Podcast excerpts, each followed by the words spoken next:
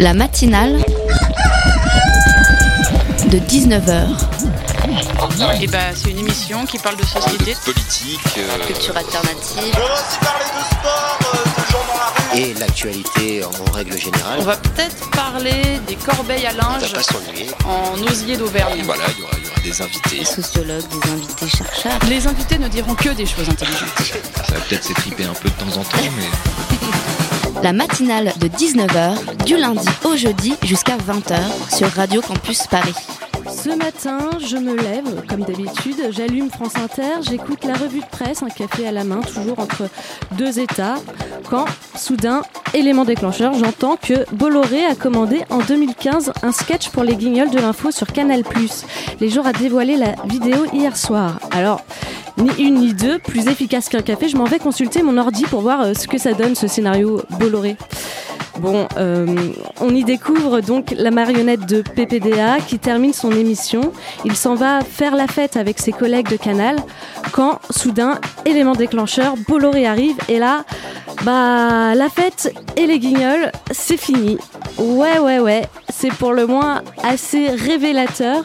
On voit que l'homme d'affaires s'est donné l'objectif de transformer la chaîne un peu comme un enfant peut se faire un malin plaisir à détruire un château de sable.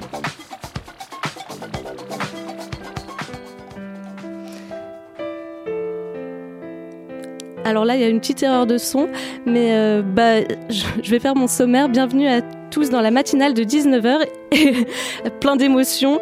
Et aujourd'hui, c'est une émission au format un peu particulier puisque nous allons nous intéresser tout au long de l'émission à un sujet.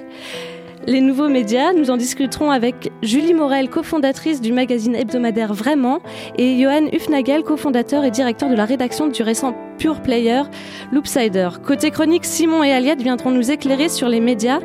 Et en fin d'émission, Jacques, comme tous les mardis, viendra nous présenter les prochaines sorties à ne surtout pas manquer. Alors restez bien à l'écoute, car comme le dit le générique de l'émission, les invités ne diront que des choses intéressantes. La matinale de 19h, du lundi au jeudi jusqu'à 20h sur Radio Campus Paris. Le magazine Hebdo, parti trop tôt des difficultés financières, ne lui ont pas permis de poursuivre son aventure. Hebdo se voulait être un magazine papier co-construit avec vous, indépendant et sans publicité. Leur article d'adieu est émouvant, je cite. Hebdo est mort, Hebdo est tombé au champ d'honneur avec toutes ses belles idées, toutes ses erreurs, ses maladresses, son énergie. Deux mois, onze numéros, des crises, des larmes, des fêtes, 1100 pages, des nuits blanches, des clopes allumées avec la précédente, des réunions, des silences, des bières, et puis finalement, un grand silence. Bon, bah, Ciao Hebdo. Ce mois-ci, c'est un autre magazine qui a vu le jour, vraiment. Vraiment, c'est le titre de cet hebdomadaire qui paraît tous les mercredis en kiosque, organisé en deux parties. Le magazine propose des articles avec du recul ou de la prospection. C'est ce que souligne Jules Lavie, le directeur de la rédaction dans le premier édito. En parallèle, un peu moins neuf mais récent tout de même, Loopsider est sorti fin 2017. Il s'agit d'un pur player visible et partageable sur les réseaux sociaux. Loopsider propose des contenus vidéo à la manière de Brut pour informer sur des sujets variés allant de l'affaire de l'ex-espion russe empoisonné en passant par la pilule contraceptive pour hommes à des vidéos de personnes qui loupent le- leur métro au dernier moment. Pour discuter autour de la question des nouveaux médias et notamment de ces deux derniers, la matinale reçoit Julie Morel, cofondatrice et directrice du magazine Vraiment. Bonsoir. Bonsoir. Et nous recevons également Johan Hufnagel, cofondateur et directeur de la rédaction de Loopsider. Bonsoir. Bonsoir. À mes côtés sur cette interview, Elodie de la rédaction de Radio Campus Paris. Bonsoir. Bonsoir. Euh, Johan Hufnagel, vous venez d'un média qu'on pourrait appeler traditionnel, Libération, et vous avez participé à la création de Loopsider.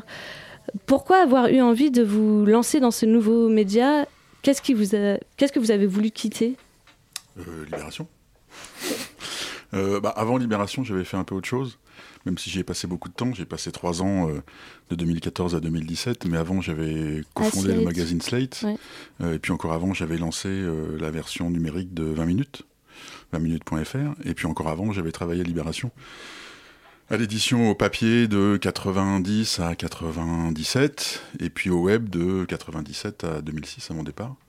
Euh, non, j'avais envie de retrouver un peu de, un peu de nouveauté, un peu de, un peu d'innovation, un peu de, un peu de peps d'une équipe euh, réduite qui avait envie de se concentrer sur un seul truc, qui était en l'occurrence des vidéos dites sociales. Et puis voilà, moi, j'avais envie de, oui, j'avais vraiment envie de cette, de, cette nouveauté, de me coltiner quelque chose que je connais absolument pas, à savoir les images qui bougent. D'accord. Et alors, bon, vraiment, et Loopsider, c'est deux médias très différents, puisque l'un est papier et l'autre est un pure player. Et, pourquoi avoir fait le choix du, du papier pour le magazine, vraiment? Euh, alors c'est vrai, euh, vraiment c'est un journal, c'est un journal papier. Euh, après, ça sera pas qu'un journal papier puisque dans quelques mois on, lancera notre version digitale, mais il faut des, ressources et du, temps pour ça. mais néanmoins, on pense qu'on a le, print est quand même un bon format pour ce qu'on essaye de faire.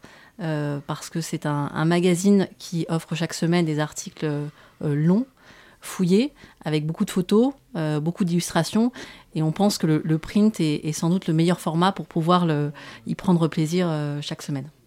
Alors dans le magazine, euh, vraiment, on rencontre un ton quand même un, peu détourné par rapport à la presse traditionnelle.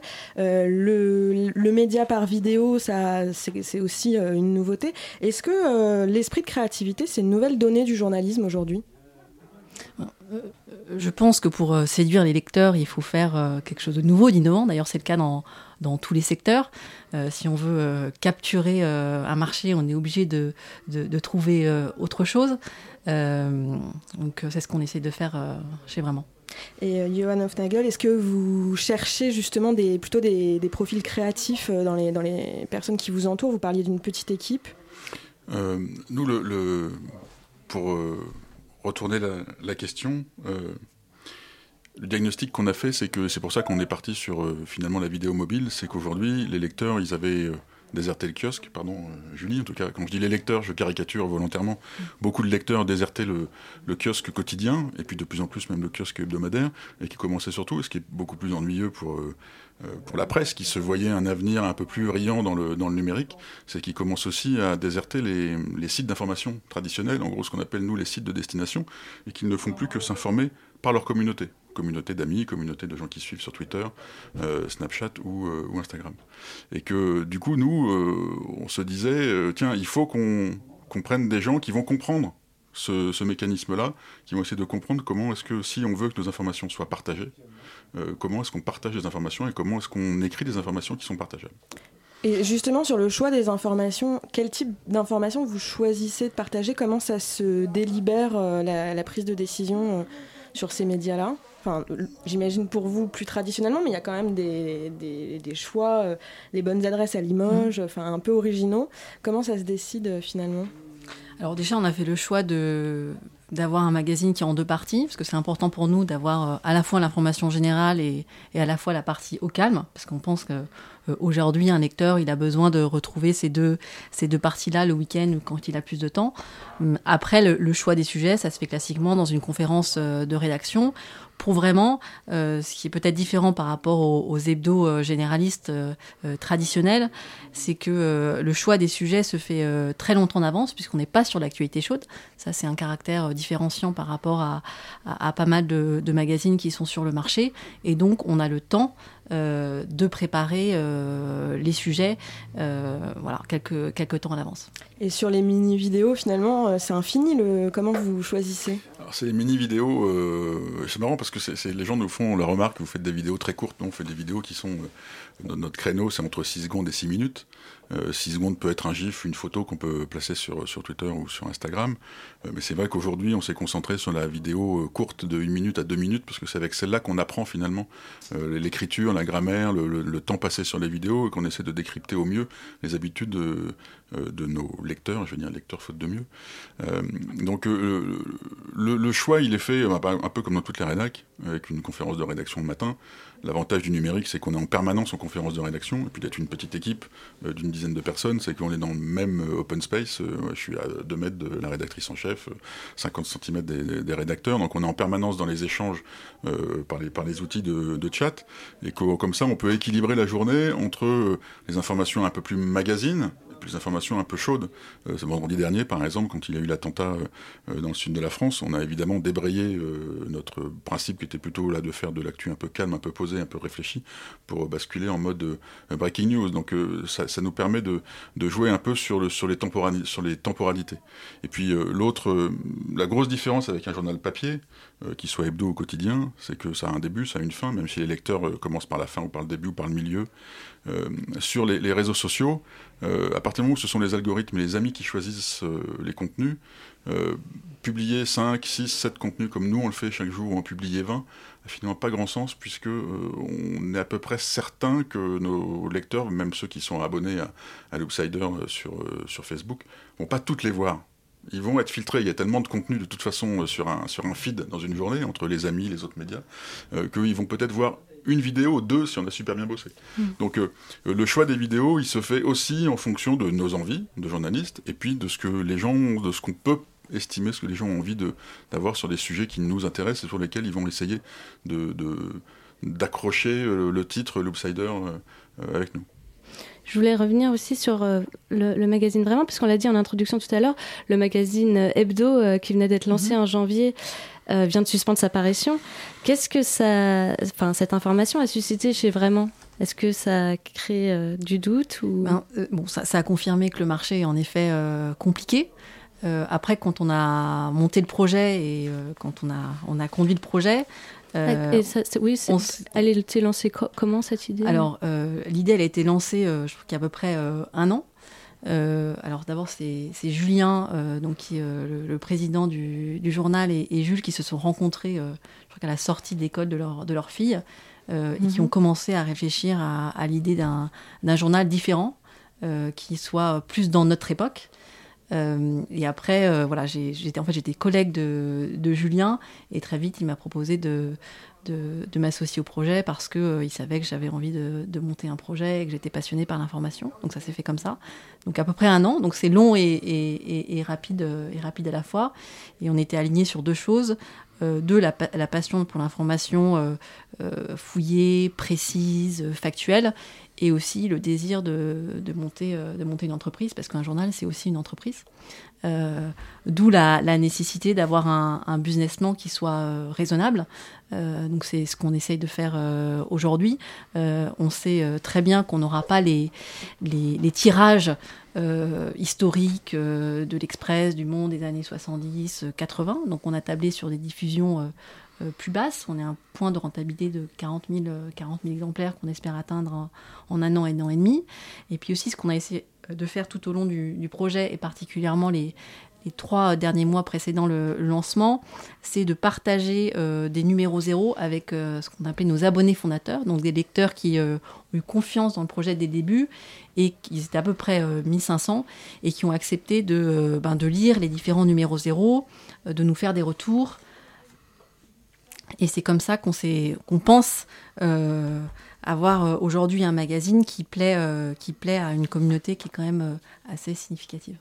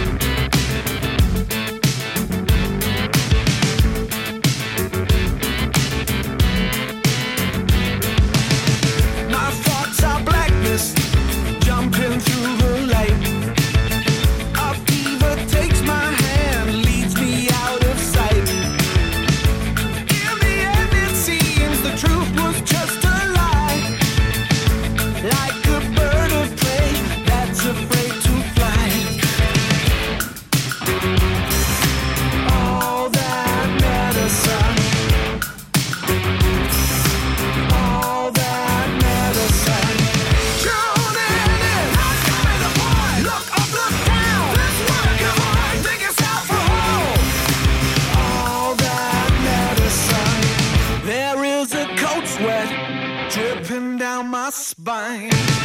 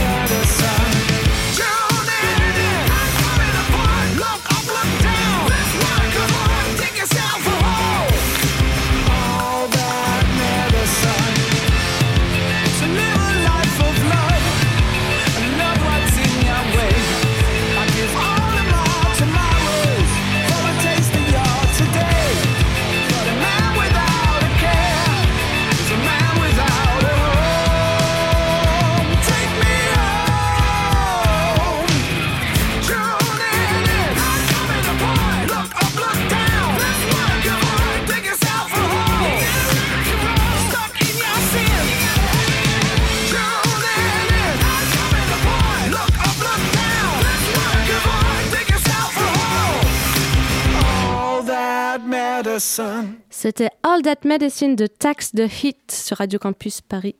La matinale de 19h du lundi au jeudi jusqu'à 20h sur Radio Campus Paris.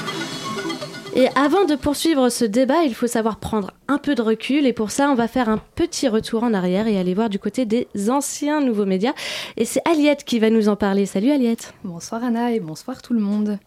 Oui, donc moi je voulais euh, revenir sur un point qui m'a particulièrement euh, frappé dans tout euh, ce tourbillon médiatique sur les nouveaux médias, et c'est justement cette appellation nouveaux médias. A-t-on vraiment besoin des nouveaux médias? Les nouveaux médias ont-ils les moyens de leurs ambitions? Qui sont ces nouveaux médias qui envahissent la France? J'en passais des meilleurs jusqu'à euh, la présente émission. Donc je me suis demandé, nouveau d'abord, certes, mais par rapport à quoi? Est-ce que tout le monde est nouveau de la même manière? Est-ce que ce n'est pas un peu stigmatiser les autres médias qui seraient donc par défaut vieux, anciens et donc datés? Et d'ailleurs, à partir de quand on n'a plus le droit de s'appeler comme ça? Est-ce qu'il existe une date de péremption indiquée en tout petit sur l'étiquette de nouveaux médias? Donc après réflexion, ce qui m'est paru euh, le plus évident, c'était évidemment que les médias nouveaux venaient se placer euh, en opposition aux médias traditionnels, un peu comme si quelques jeunes ou euh, moins jeunes journalistes avaient inventé euh, ex nihilo le concept d'une presse libre et indépendante. Et donc le plus petit dénominateur commun euh, de toute cette presse, télévision, en ligne ou pas, crowdfundée ou pas, serait bien le rejet des anciens modèles. Ah oui, le fameux euh, rôle de l'ennemi commun pour créer un minimum de liens dans un groupe pas forcément homogène de base. Exactement, et je me suis dit que c'était plutôt très cruel pour la presse et la télévision de nos parents et nos grands-parents, qui sont ainsi condamnés à l'EHPAD journalistique, les subventions de gros groupes privés en plus, ce qui arrange pas mal de choses. Mais après tout, eux aussi ont connu un certain idéal, une certaine jeunesse, et eux aussi ont été, euh, lors de leur lancement, euh, des fameux nouveaux médias. Donc pour voir si les nouveaux médias Mouture 2018, que vous êtes tous les deux, pouvaient vraiment euh, faire les fanfarons et jouer la carte de la rupture, je me suis attelée à la lecture des éditos, manifestes, qui sommes-nous, notre promesse et autres rubriques Coucou c'est nous, vous allez trop nous aimer, des principaux médias apparus dans le courant de l'année 2017-2018. Et je les ai comparés aux mêmes rubriques des médias dits traditionnels aujourd'hui. C'est un exercice particulier et périlleux pour un premier numéro. Et pas qu'un peu. Il faut rassembler un maximum de monde, ne pas être trop clivant, car on n'a pas encore de public constitué, tout en disant qui on est, mais ne pas tout dévoiler au lecteur, pour en même temps lui donner envie de feuilleter le reste de la publication ou voir le reste de la vidéo. Un vrai exercice d'équilibriste qui tourne parfois un peu en eau de boudin, euh, voire même qui finit par être totalement contre-productif en termes d'identité éditoriale. C'est-à-dire? Eh bien, en gros, on remarque très vite que le vocabulaire et les expressions employées sont pratiquement les mêmes d'un édito à l'autre. Donc, attention, euh, question piège. Par exemple, si je vous dis un journal indépendant et inspirant où vous pouvez agir pour être informé autrement et dont l'équipe tissera des liens étroits avec les lecteurs, est-ce que vous sauriez me dire s'il s'agit du média, d'AOC, d'hebdo, de l'incorrect, d'explicite? C'est pas nous, je suis sûr. Bien joué. Oui, en même temps, c'est facile. Non, voilà. Donc, Globalement, on voit qu'il règne une certaine, une certaine confusion. Il s'agissait de Feu euh, Hebdo, euh, un petit euh, hommage en passant. Mais voilà, on sent qu'il y a une, une certaine confusion. Mais pour en revenir aux médias traditionnels, comment ont-ils fait, eux, à l'époque, pour se démarquer?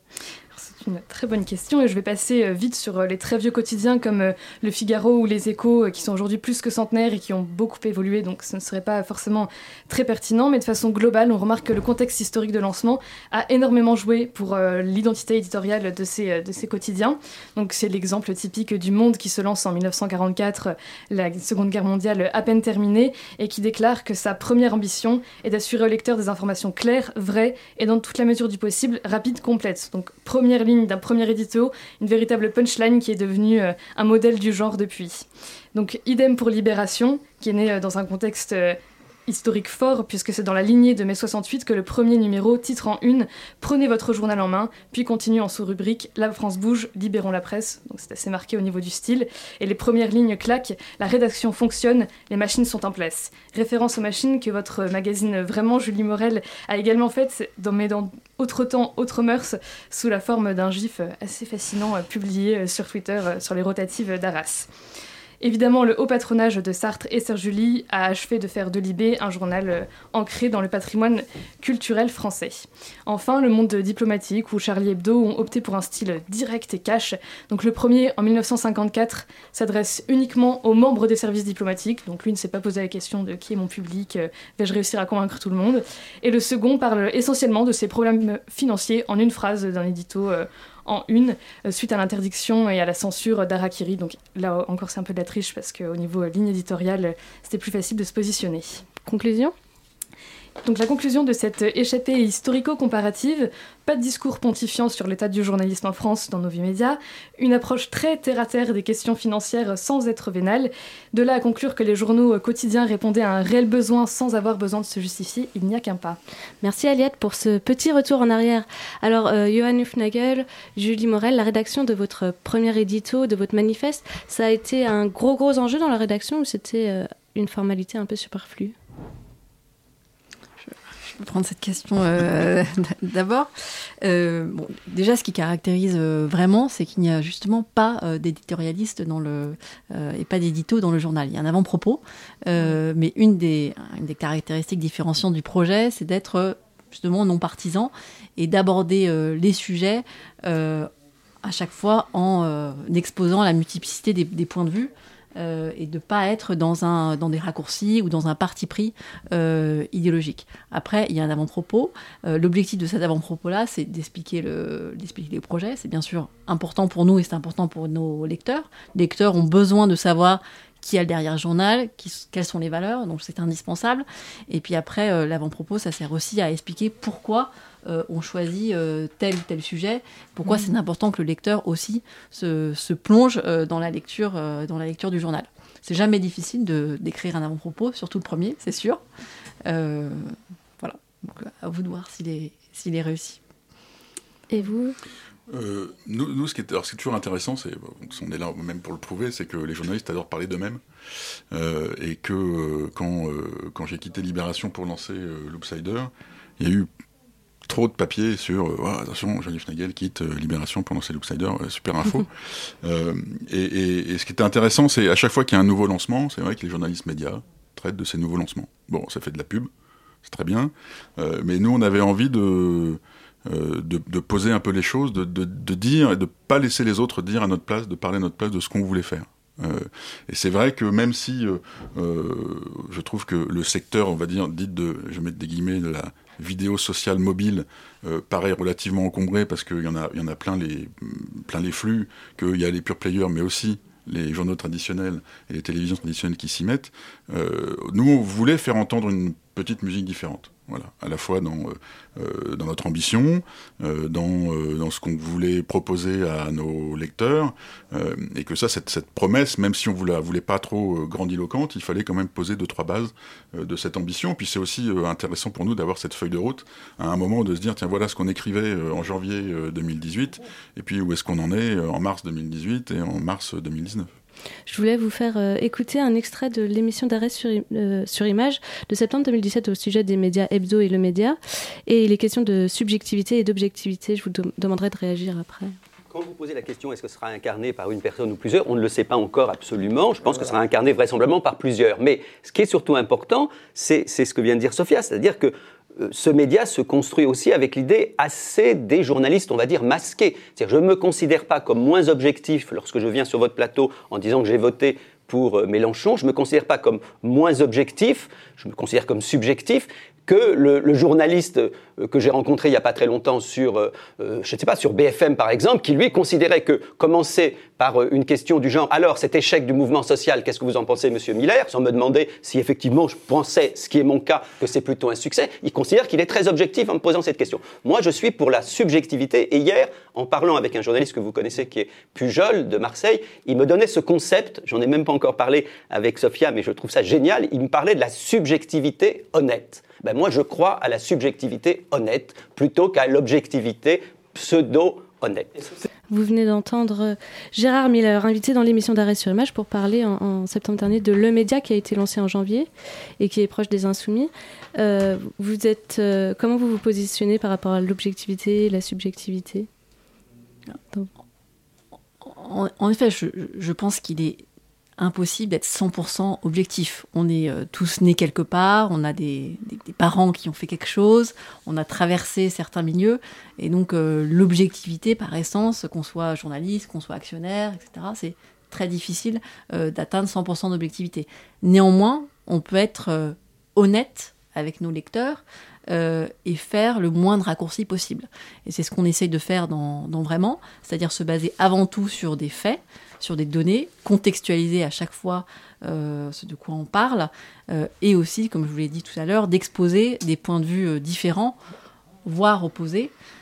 Aujourd'hui, je pense que c'est impératif parce que le lecteur de- des années 2010, euh, il est très informé, il peut aller sur Internet, il peut se faire sa propre opinion, il peut aller sur d'autres magazines, et donc c'est un devoir pour nous, un devoir d'éthique qu'on se pose, mais c'est aussi une nécessité presque commerciale d'être euh, d'être le plus honnête possible, parce que sinon on, risque de perdre beaucoup de lecteurs qui sont euh, euh, beaucoup plus, peut-être en moyenne, beaucoup plus informés, beaucoup plus critiques que, que, voilà, que, la moyenne des lecteurs d'il y a, d'il y a, il y a 50, 70 ans. Oui, c'est un vieux débat français, objectivité versus neutralité ou subjectivité. Moi, j'ai un parcours qui est très marqué, euh, donc je vais, enfin très marqué. J'ai pas fait le, média, mais bon, euh, euh, quasiment 20 ans à Libération, euh, 6 ans à Slate. Je vais pas du jour au lendemain devenir un journaliste de droite.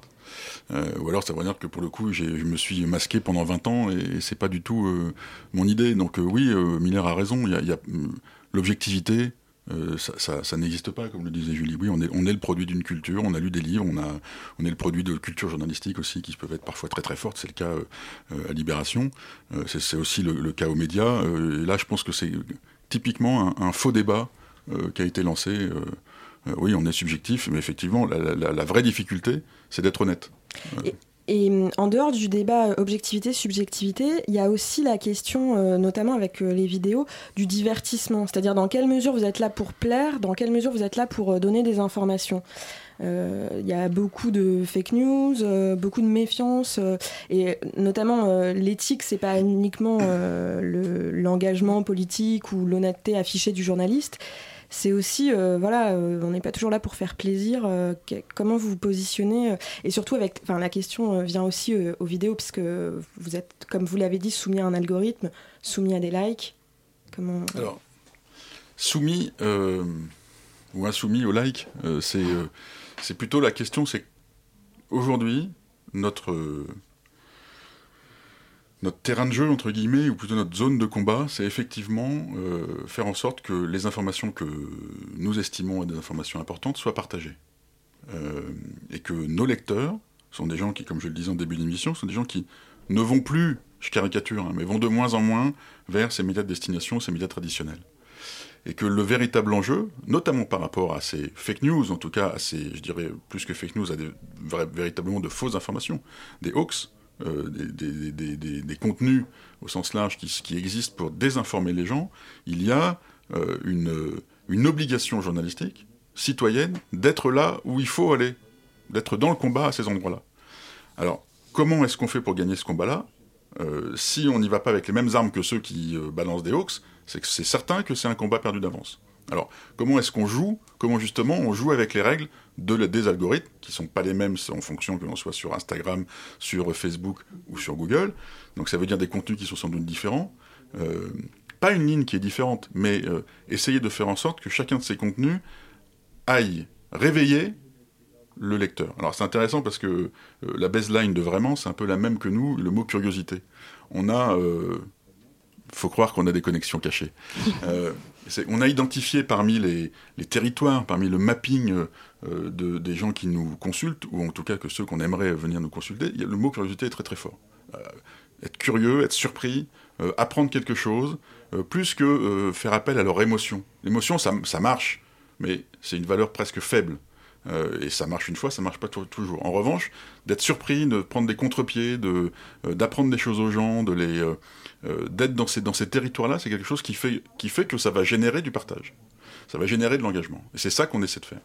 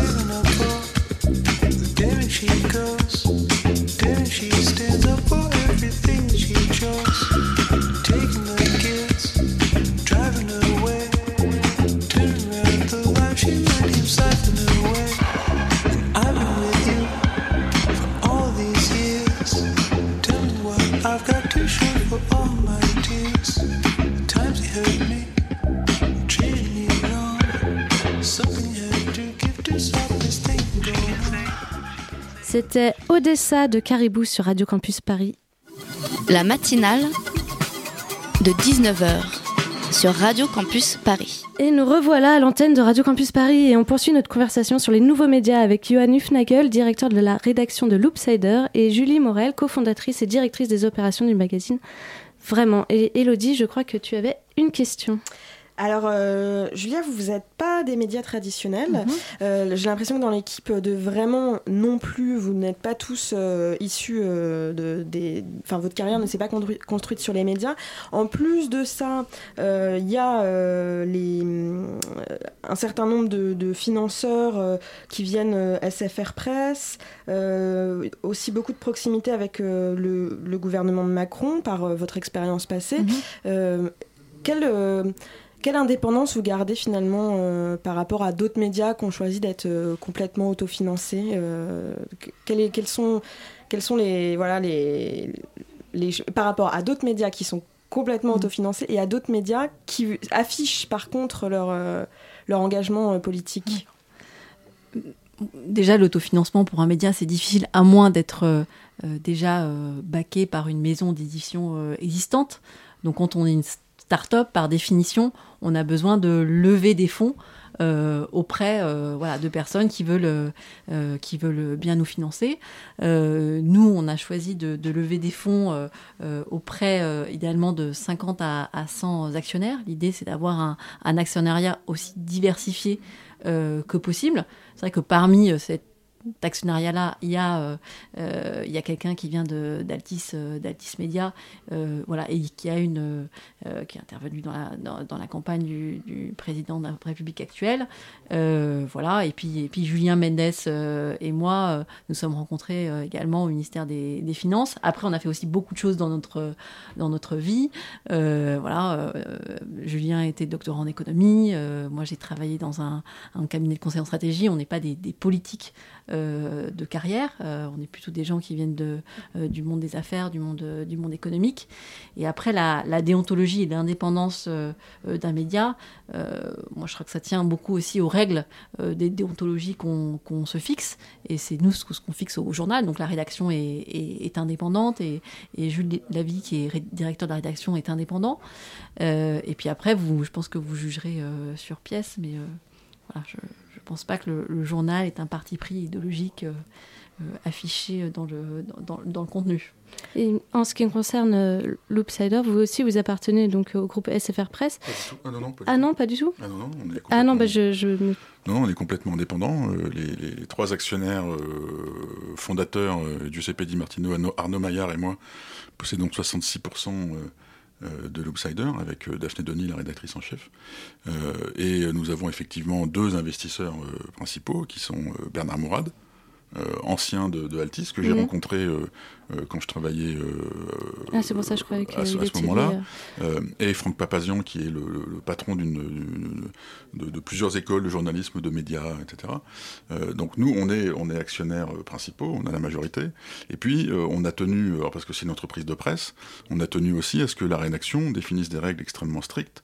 Euh, nous sommes adhérents, adhérents du, du- du syndicat de la presse indépendante d'information en ligne, le SPIL, euh, et euh, nous, nous sommes signataires de la charte de Munich.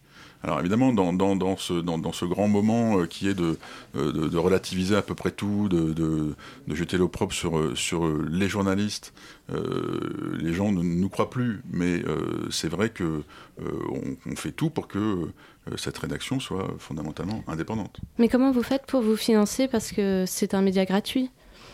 C'est un média gratuit, donc effectivement, là aujourd'hui, nous avons euh, réussi une, première levée, levée de fonds auprès de, Franck euh, Papazian et de Bernard Mourad, euh, qui nous permet d'établir notre modèle sur l'année à venir.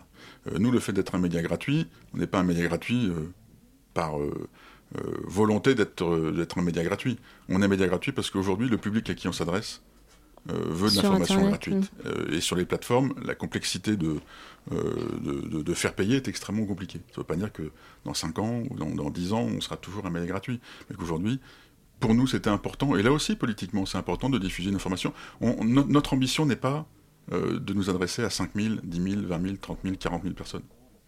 Euh, on veut être un média global, on veut être un média international, on veut être un média qui s'adresse au plus grand nombre de, monde- de- de- de gens possible. Et donc, pour nous, la gratuité, la gratuité des plateformes fait qu'effectivement, on va être euh, euh, financé par la publicité. On va revenir euh, à l'interview dans, dans quelques instants. Juste maintenant, nous accueillons Simon de la, radio- euh, de la rédaction de Radio Campus Paris. La matinale de 19h du lundi au jeudi jusqu'à 20h sur Radio Campus Paris. On retrouve maintenant Simon qui voulait nous parler d'une nouvelle forme de média qu'on peut retrouver sur YouTube. Française, français. À une heure où TF1 invite pour la énième fois Nicolas Sarkozy pour justifier que les accusations à son égard sont infondées, alors qu'aujourd'hui on sait tous que Sarko est innocent équivaut à dire qu'il y a connivence entre le Front National et l'islam radical, euh, l'islam tout court d'ailleurs. À une heure où on a arrêté de compter toutes les merdes qui circulent sur internet faisant office d'information, de fake news, et où tout ce que Jean-Luc Mélenchon trouve à faire, c'est dénoncer le parti médiatique qui, s'il a bien des défauts, propose toujours une information traitée. Et enfin, à une heure où Cyril Hanouna euh, existe, il était temps de proposer de nouvelles offres d'information et d'expression. On, compte euh, donc le futur ex-magazine Hebdo, prochainement la revue Vraiment ou la plateforme Loopsider. Bon, ça c'est l'instant promo des invités sponsorisés par Michel Drucker. Et depuis décembre 2017 existe sur YouTube la chaîne Le Poste. Elle a été créée par les membres du collectif Les Parasites, qui s'est fait connaître en gagnant plusieurs prix de courts-métrages en 48 heures à travers la France et en sortant notamment les courts-métrages Jeux de société et Lanceurs d'alerte. Vous pouvez d'ailleurs les consulter sur YouTube.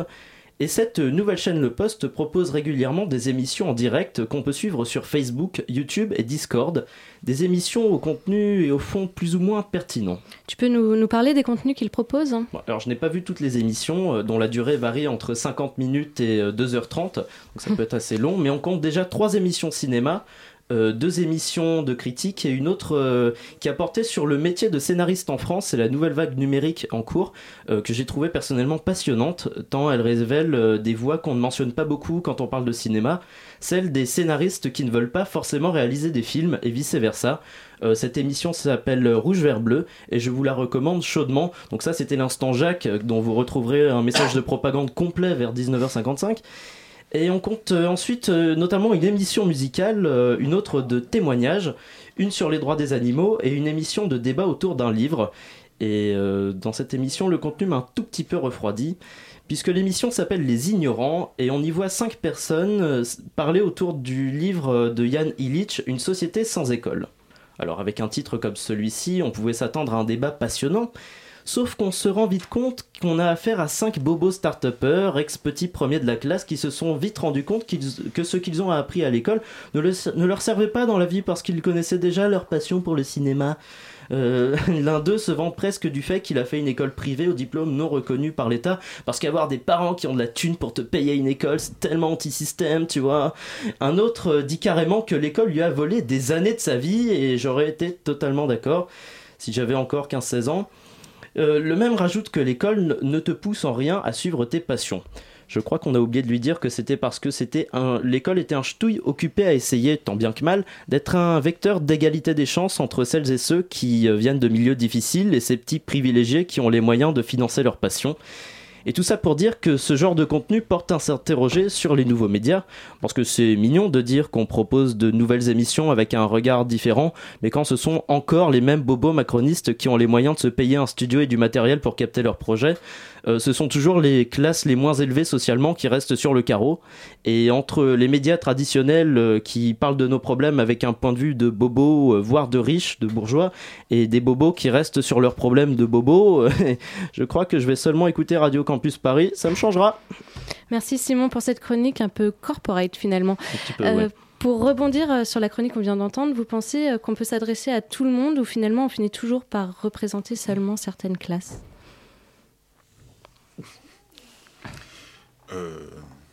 Je formule un peu différemment. Il y a beaucoup de Parisiens dans vos rédactions. euh, non.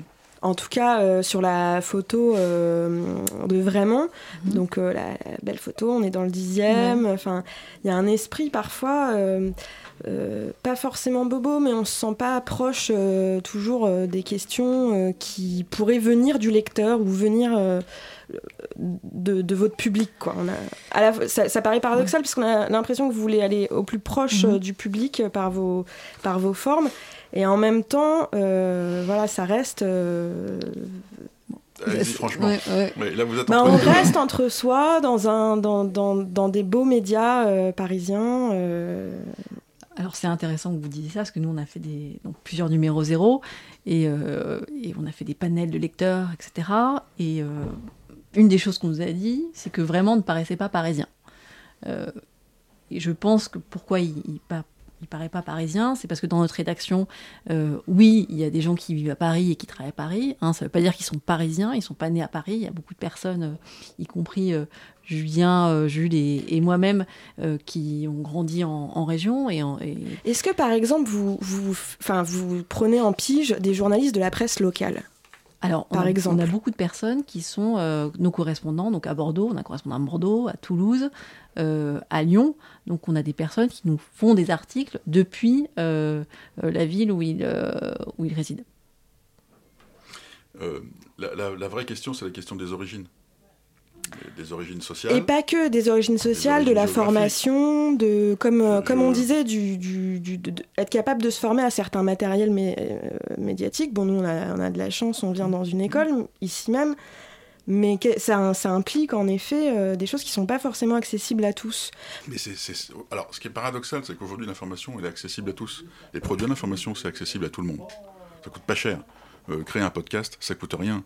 Euh, créer une vidéo YouTube dans sa chambre, ça coûte rien. Et très très vite, on peut avoir des centaines de milliers d'auditeurs.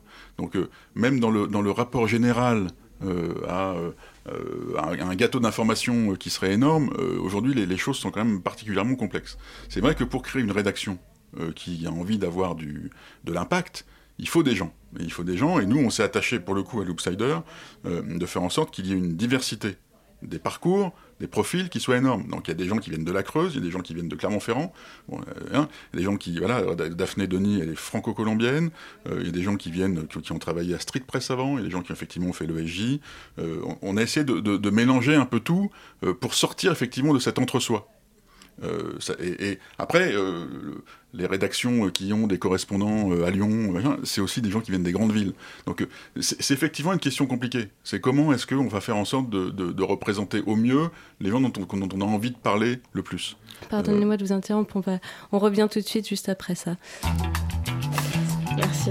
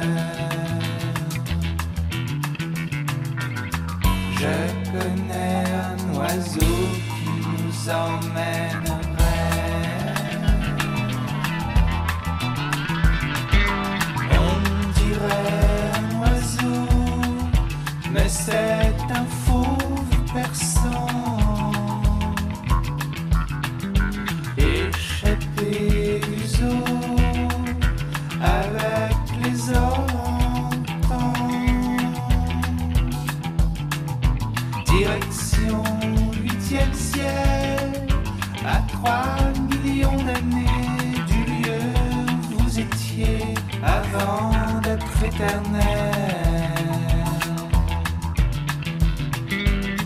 Mais il est conseillé de passer sans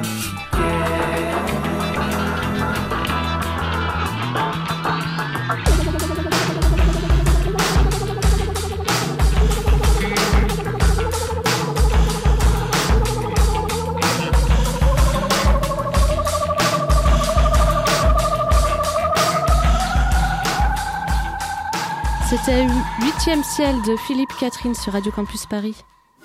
La matinale de 19h sur Radio Campus Paris. On est de retour dans les studios de Radio Campus Paris pour une émission spéciale sur les nouveaux médias en compagnie de Julie Morel, cofondatrice du magazine hebdomadaire Vraiment, et Johan Hufnagel, cofondateur du Pure Player Loopsider. Et Elodie, je crois que tu avais une question. Oui, on, a, bah, Enfin, on, on- était on sur, était euh, sur une un- petite conversation pendant la musique. Je vais en profiter. Comment, euh, quelle est votre stratégie euh, personnelle, professionnelle à tous les deux pour aller vous adresser à celui qui a abandonné l'école à 13 ans, qui est enfermé dans sa chambre, euh, qui n'a pas euh, des divertissements, des activités euh, Voilà, retournons la question plutôt que de se demander euh, qui sont les journalistes, qui, qui sont vos lecteurs et quel est votre défi euh, par rapport aux lecteurs qui peuvent être isolés?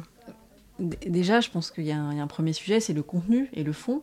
Nous, on essaye de faire des sujets qui soient, oui, hors de l'actualité chaude, mais qui concernent la plus grande la majorité des gens. Quand on fait un article sur euh, euh, la santé, quand on fait un article sur une application qui, euh, euh, dont euh, 4 millions de personnes français se servent quotidiennement, on est sur des sujets qui sont euh, concernants et pas complètement euh, décalés. Donc on espère que ça, ça va intéresser euh, euh, une majorité de, de personnes en France.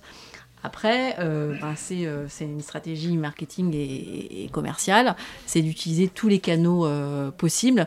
Donc c'est les réseaux sociaux. Aujourd'hui, on n'a pas encore la version digitale, mais on est sur les réseaux sociaux pour aller chercher des gens. Ça passe aussi par voilà, la stratégie euh, d'affichage en kiosque, euh, d'aller sur des radios et de partager, euh, notre, titre. Et aussi de passer par des intermédiaires comme les universités, comme les écoles. Vraiment, je pense que ça peut intéresser voilà, toute, une, panoplie d'écoles et d'universités parce qu'on est sur des sujets qui sont internationaux, qui sont des sujets d'économie. Ça peut être aussi ça. Je rajouterais moi la dimension évidemment plateforme, euh, qui fait qu'aujourd'hui c'est beaucoup plus simple de toucher des gens euh, quand on est sur Facebook, qui doit rassembler à peu près, euh, je sais pas, 25 ou 30 millions de, Français. Que c'est comme ça, et là aussi avec des moyens marketing, qu'on peut aller cibler des populations qu'on a envie de toucher.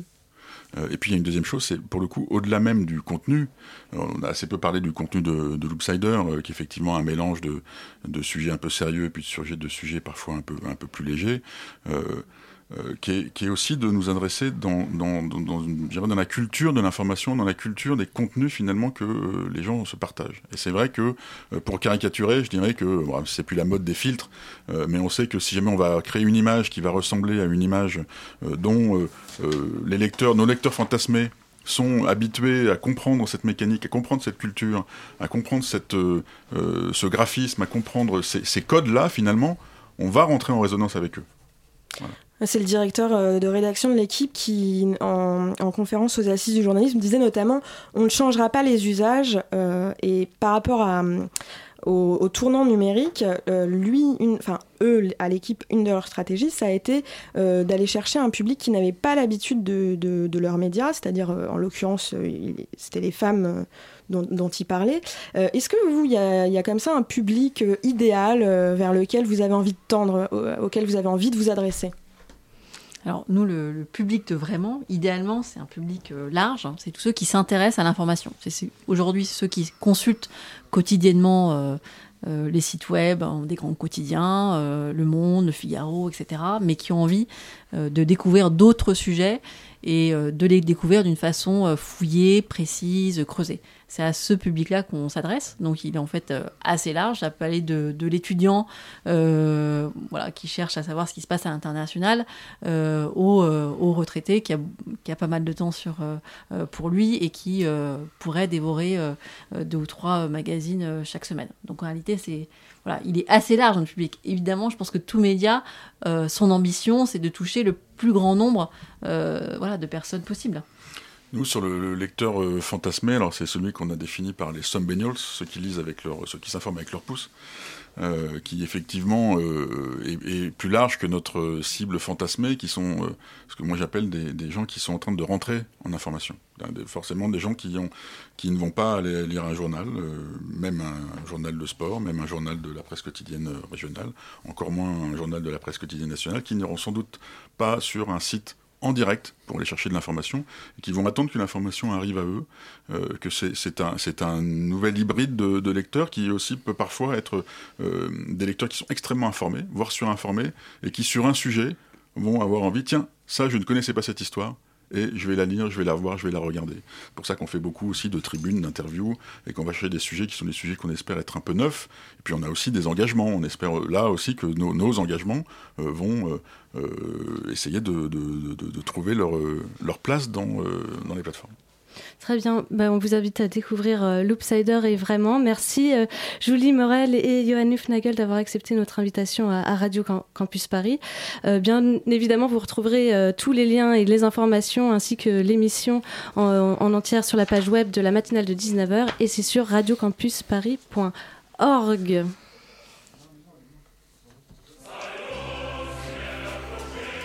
La matinale se termine bientôt, mais pas avant les indications de la propagande. Alors Jacques, c'est une semaine plutôt riche ou pauvre? Eh bien, un peu des deux, parce que je n'ai rien pour les jours à venir, à l'exception de 2-3 bons plans en fin d'émission et des archives à la BPI qui continuent et où vous pouvez découvrir l'histoire de Radio Campus Paris à travers quatre bornes thématiques, reportages, littérature, création sonore et actualité, info ou intox, des vidéos et plein d'autres surprises. En revanche, à partir du début de la semaine prochaine, c'est pas moins de trois événements qui se tiendront et je me devais de vous en parler cette semaine si je voulais m'assurer que vous n'en ratiez pas une miette. Pour commencer, on va se pencher sur un format court de notre chère radio, Antique Actu. Le rendez-vous qui, un vendredi par mois, vous propose de découvrir l'Antiquité à travers l'actualité contemporaine. Eh bien, il se trouve que les petites mains derrière ce format de qualité sont étudiantes à la Sorbonne et qu'elles y ont une association qui organise des événements qui traitent, vous l'aurez deviné, d'Antiquité. Alors évidemment, quand on parle d'Antiquité, on parle pas de vieux bibelots, on parle de la période historique. Cette association, Sorbonne Antique, organise donc mardi prochain une conférence sur l'Antiquité dans les jeux vidéo présence de Anthony Lyonnais, un antiquisant et grand fan de fantasy et de science-fiction. Ce sera à l'amphi Milnes Edwards, mardi prochain de 19h à 21h et c'est gratuit sur inscription. Pour l'événement suivant, on change de Sorbonne et on passe à la nouvelle, Paris 3, vous l'aurez compris, pour un événement organisé par Télé Sorbonne, un festival du court métrage. Mais t'en as déjà parlé? Alors oui, mais de une, si la propagande veut parler deux fois d'un événement, c'est son droit, Ah, c'est un bien. peu le but. D'ailleurs, je vous ai parlé de la rétrospective à la BPI. Bon, et de deux, euh, ce dont j'avais parlé, c'était de l'appel à film qui avait été lancé pour ce festival national du court-métrage étudiant, qui aura donc lieu du 4 au 6 avril. Et le festival s'est donc donné pour mission de récompenser les meilleurs courts-métrages étudiants de l'année, de souligner leur originalité et leur diversité, ainsi que d'établir un dialogue entre les réalisateurs et le public en donnant à chacun la parole afin d'échanger autour des films présentés. Il y aura évidemment des prix qui seront remis, alors ne loupez pas cet événement si vous souhaitez découvrir le futur de la réalisation. Toutes les infos sont évidemment sur le site de radiocampusparis.org. Et c'est tout euh, ce que tu as pour cette semaine? Eh bien non, il me reste encore un festival qui commence eh bien mardi 4 avril. Il s'agit du festival Le bruit de la ville organisé par l'association pardon Noise la ville et euh, qui donc organise une pluralité d'événements reliant Paris à Villejuif et Saint-Denis du 4 au 7 avril. Quatre jours dédiés aux cultures de la ville sur six lieux qui accueilleront concerts, clubs, conférences, débats, performances et projections. Le programme est beaucoup trop riche pour que je puisse le détailler ici. Alors allez voir la version euh, complète sur notre site. Mais ça s'annonce comme un des événements où les absents auront tort. On passe au bon plan? On passe au bon plan. Alors demain débutera la nouvelle exposition de l'Institut du monde arabe sur le canal de Suez. Euh, dans un autre musée, le Quai Branly, aura lieu une conférence sur 1984 par Frédéric Regard. C'est gratuit sur inscription. Et ensuite, ce week-end, on fait gagner des places pour des concerts en banlieue parce que oui, il s'y passe des choses, notamment ce vendredi. À Chelles, dans la salle des cuisines, il y aura une soirée métal indus avec Punish Yourself et Insane Comp. Donc préparez-vous à gueuler Gay Boys in Bondage. Et Harris Orangis, une soirée avec Juliette Armanet. Comme d'habitude, pour participer, vous nous envoyez un message à, radio, à concours.radiocampusparis.org et je vous dis à la semaine prochaine. Merci Jacques qui clôt euh, comme tous les mardis cette matinale un, peu tardive. Merci à Antonin à la Réal, à Elodie pour la co-interview, euh, Simon, Aliette et Jacques pour leur chronique et merci à Nina et Elsa à la coordination de l'émission. D'ici une heure, vous pourrez retrouver l'émission en podcast sur radiocampusparis.org. La matinale de 19h revient demain, mais tout de suite, c'est Radio Parleur, l'émission de toutes les luttes. Salut Violette Salut, on va parler ce soir euh, de cheminots. On va continuer dans un sujet rail avec le procès Tarnac.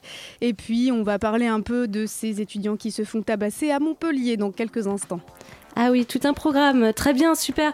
Donc on ne bouge pas et on reste à l'écoute du 93.9. On adore les étudiants.